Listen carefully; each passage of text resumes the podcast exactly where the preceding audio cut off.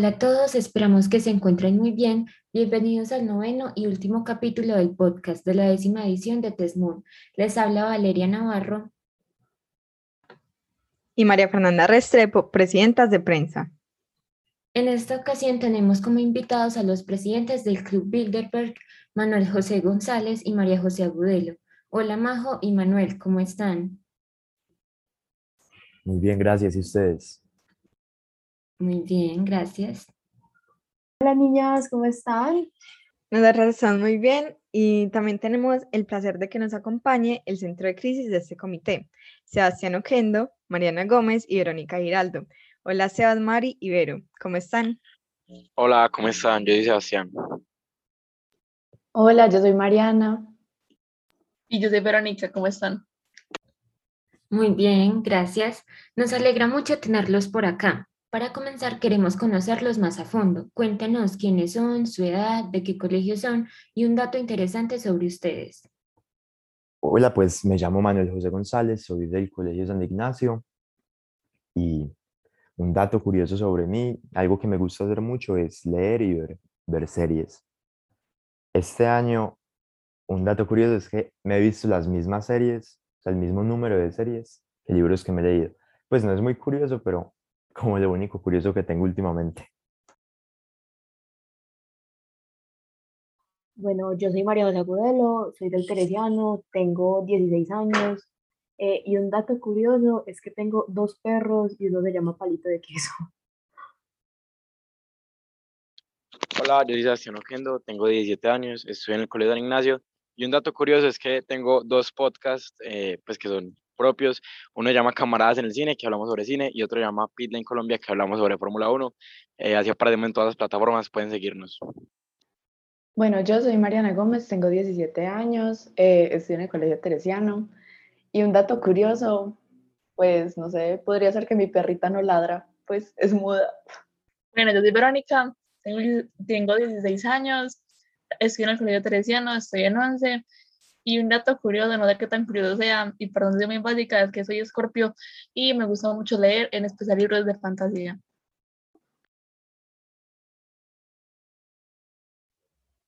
Listo, muchas gracias por contarnos sobre ustedes. Eh, bueno, entonces vamos con las preguntas. La primera va para Majo. Cuéntanos de qué trata el club. Mm, bueno, miren, eh, resumiéndolo mucho, el club es, por así decirlo, la reunión de las personas más importantes eh, que deciden como el rumbo que va a tomar eh, el mundo en los próximos años. Entonces, pues es muy interesante ver a toda la élite discutiendo sobre el destino de todos los, todos los habitantes, pues. Listo, muchas gracias. Esta pregunta va para Mari. ¿Qué expectativas tienes del comité? Bueno, pues realmente las expectativas sí están bastante altas. Yo espero que sea un comité muy movido, en el que se tomen decisiones así como pues impactantes, importantes y sobre todo que esté pues como muy lleno de conocimiento. Muchas gracias por, por contarnos sobre tus expectativas. La próxima pregunta va para Manuel. ¿Qué se puede esperar del club este año? Del club este año se pueden esperar muchas cosas porque al estar las personas más importantes de todo el mundo, las decisiones que tomen durante el rumbo del comité literalmente van a afectar completamente la vida de cada uno y van a moldear un mundo completamente diferente al que tenemos en este momento. Entonces del club se pueden esperar una revolución total. Listo. Sebas, cuéntanos un poco sobre el centro de crisis y sus funciones. Bueno, pues básicamente el centro de crisis es eh, redactar, revisar eh, las crisis y además de eso también eh, revisar las directivas que manden los delegados para poder analizar todo lo que es en el comité y cómo puede cambiar el rumbo y la funcionalidad. En este caso de un GAU, pues que es un gabinete adjunto de Majo Ayuda. sí, y mirar cómo funciona todo este funcionamiento en, a nivel general.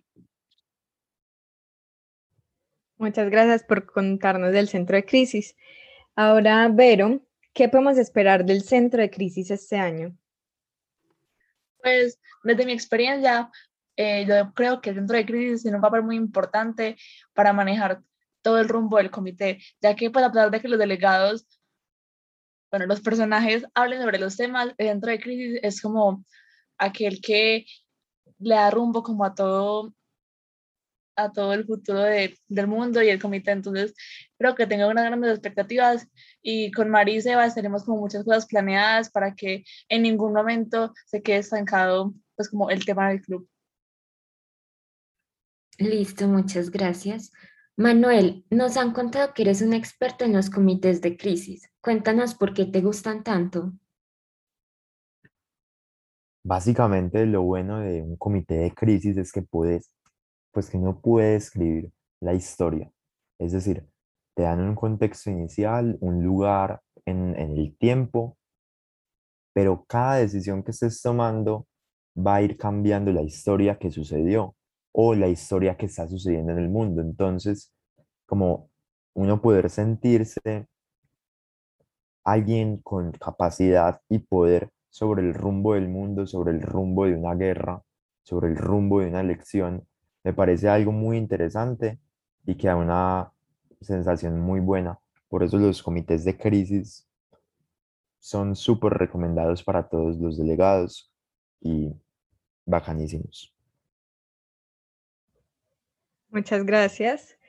Eh, bueno, Majo, si tuvieras que escribir el comité en tres palabras, claramente manteniendo la confidencialidad del mismo, ¿cuáles serían? Tres palabras, yo diría, eh, no sé, creatividad, eh, acción y como algo inesperado. Bueno, esta pregunta es para todos. ¿Tienen alguna anécdota, puede ser graciosa o significativa, de algún modelo al que hayan asistido? Si quieren empiezo yo. Eh, en el primer modelo de la ONU en el que me metí, pues o sea, mi primer modelo, eh, puse como segunda opción de comité ECOFIN. Y la verdad lo puse porque creí que el ECO era de ecología. Qué vergüenza. Después me di cuenta que era economía y finanzas terrible. Jamás. Bueno, pues yo creo que eso de COVID es algo que nos ha pasado a todos, pero yo quiero contar el último modelo virtual de ese Moon. Eh, yo era presidente y me tocaba entregar los premios. El día anterior, eh, pues entregaba por una plataforma de Teams donde uno puede poner fondos virtuales. Y el día anterior yo había estado hablando con unos compañeros en esa plataforma y había puesto un fondo de la Unión Soviética, eh, como por molestar. Lo que sucedió fue que con ese fondo aparecí en la ceremonia de los premios, pues prendí la cámara menos de un segundo y me di cuenta que tenía de fondo y me tocó entregar los premios sin poder prender la cámara. Mi, mi historia es que en la segunda ONU en la que estuve, mi portafolio fue de 84 páginas. Porque en la primera ONU en la que había estado, mi portafolio había sido de 3 páginas. Entonces, al ver que en la primera ONU no tenía casi información, para la segunda ONU decidí hacer un portafolio de 84 páginas y la verdad fue muy triste porque en el comité casi no hablé. Entonces toda esa consulta no, no sirvió de nada. Eh, pues la historia que yo voy a contar es que el año pasado cuando estuve en el club, a mí me tocó ser Mike Pompeo, que era el secretario de Estado de Estados Unidos, y no hubo Donald Trump, por lo que a mí me tocaba como arreglar todo lo que Donald Trump decía, así no fuera como pues un, un personaje constante y fue como una crisis para mí. Bueno, la mía, eh, voy a contar de mi primer gag. Era un gag de la guerra de Vietnam y yo estaba en el bando socialista. Y como que para el último día todos se pusieron de acuerdo en parir de rojo porque era como el color de los soviéticos y yo no sabía, y pues el de los capitalistas era el azul, y yo justo para el último día me fui para, me fui con un vestido azul, entonces cuando estábamos celebrando, porque a la final ganamos la guerra, eh, pues todo el mundo estaba diciendo como que yo me torcí porque estaba con el color del otro bando y borré. Bueno, entonces a continuación, para hacer el podcast algo como más dinámico, nos gustaría hacer una actividad con ustedes Eh, en el orden, Manuel, Majo, Sebas, Mari y Vero, nos gustaría que creen una historia corta entre ustedes. Pues la idea es que la vayan formando de a frases, no palabras, y que el relato finalice en Vero. Listo. ¿Iniciamos ya? Sí, sí. Ok. Entonces, inicio con Mico, Presa y Majo. Eh, un día estaba en la Débora Y se encontró a Valentina Naranjo y a María Naranjo comiéndose un helado. Y, de- y se sentaron a planear el futuro de Desmond X. Entonces,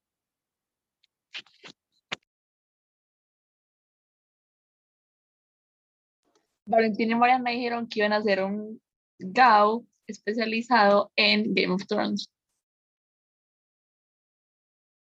Pero entonces Majo les dijo, no, ¿por qué no mejor lo hacemos de la casa de papel? Pero Majo apenas dijo eso, se arrepintió porque recordó el fracaso que había sido la casa de papel antes. Y dijo, mejor hagámoslo de Harry Potter. Y Verónica obviamente dijo que sí. Entonces la mesa de crisis se dedicó a repartir las casas. pero una de las cartas se equivocó de- de destinatario y llegó hasta China. Y un hombre en China, pues un joven de China, se interesó por venir a Tesmun X porque le llamó la atención el modelo. Entonces, Se volvió un modelo internacional en el que llegó gente de todo el mundo y fue todo un éxito. Y por esa razón, el colegio teresiano cambió su nombre a Escuela de Magia y Hechicería Hogwarts. Y Tesmun se convirtió en patrimonio nacional. Pero después Valentina Naranjo se despertó y se dio cuenta que se había quedado dormida planeando Tesmun X, el mejor modelo de la ciudad. Y llamó a Mari y le dijo que Había tenido un sueño y que a partir de ahora Tesmund iba a convertirse en un modelo para hechiceros. Y Mariana le dijo que sí. Fin de la historia. Bueno, como segunda actividad, eh, nos gustaría saber su opinión frente a la pregunta, ¿qué celebridad creen que gobernaría el mundo? Bueno, pues realmente yo siento que hay tres celebridades que yo siento que podrían gobernar el mundo. Una respuesta muy seria sería que sería Elon Musk, porque realmente es un hombre que puede gobernar el mundo perfectamente. La segunda celebridad que yo siento que podría gobernar el mundo sería EPA Colombia, porque siento que lo haría perfectamente bien. Y la tercera celebridad sería Manuel José González, ya que es un hombre reconocido en todos los modelos de la ciudad, es un hombre que todo el mundo admira y tiene la voz más sexy del mundo. Entonces, por eso yo diría que Manuel José. Yo declino, Sebas, tu invitación, muchas gracias, pero para gobernar el mundo me parece que debería de ser Luna Hill, que con sus grandes atributos, pensamiento y racionalidad, podría destinar a todo el planeta hacia un mejor futuro, nos salvaría del cambio climático y pues sería la mejor presidenta del mundo mundial. Luna Hill, esa es. Me parece que se les está olvidando a alguien sumamente importante y es el mismísimo bicho quien de una vez gobierna nuestros corazones. Listo, entonces, para finalizar, ¿qué mensaje o recomendaciones les gustaría dar a los personajes que eran parte del comité del Club Bilderberg?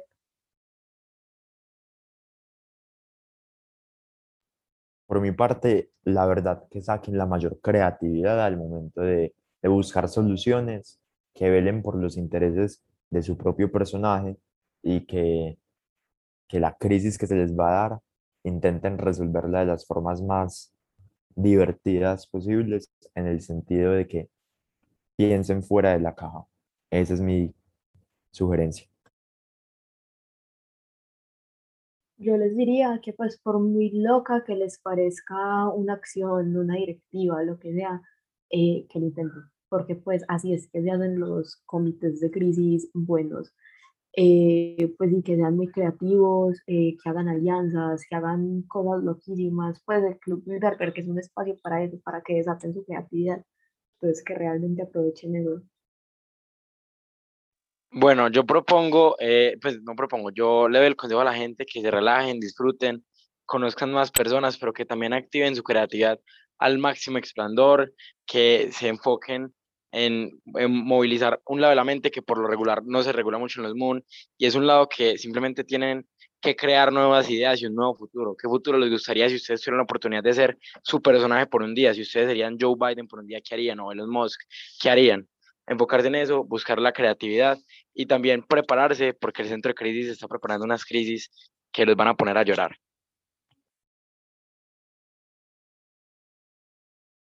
Bueno, y también pues ya como han dicho todos, que tomen riesgos, eh, que sean muy creativos, que utilicen todo lo que tienen sus personajes como a su favor. Eh, sí, que pues literal tienen el mundo a sus manos, que se lo crean de verdad. Exacto, no piensen como la persona que son, sino como la persona más capitalista del mundo que es un personaje y no, no piensen en los intereses de los demás, solamente en su bien propio para así poder llegar como a todo lo que conlleva la crisis que vamos a dar. Listo, muchas gracias. Eso es todo por este capítulo. Muchas gracias Manuel, Majo, Sebas, Mari y Vero por dedicarnos un poco de su tiempo. Chao, muchísimas gracias. Los esperamos en el club. Chao. Gracias a ustedes. Muy buena la Los actividad. hasta esperamos en luego. el mejor comité. Nos vemos en Tesmun X. Puntos positivos. Listo, muchas gracias a todos por escuchar y a los presidentes del Club Bilderberg y el Centro de Crisis por permitirnos saber un poco más sobre ellos y sobre los comités. Recuerden seguirnos en nuestras redes sociales, arroba Tesmun Envigado y arroba en en Instagram y arroba Tesmun-Envigado en Twitter para estar informados de todo lo que pasa en el modelo. Eso fue todo y los esperamos en Tesmun.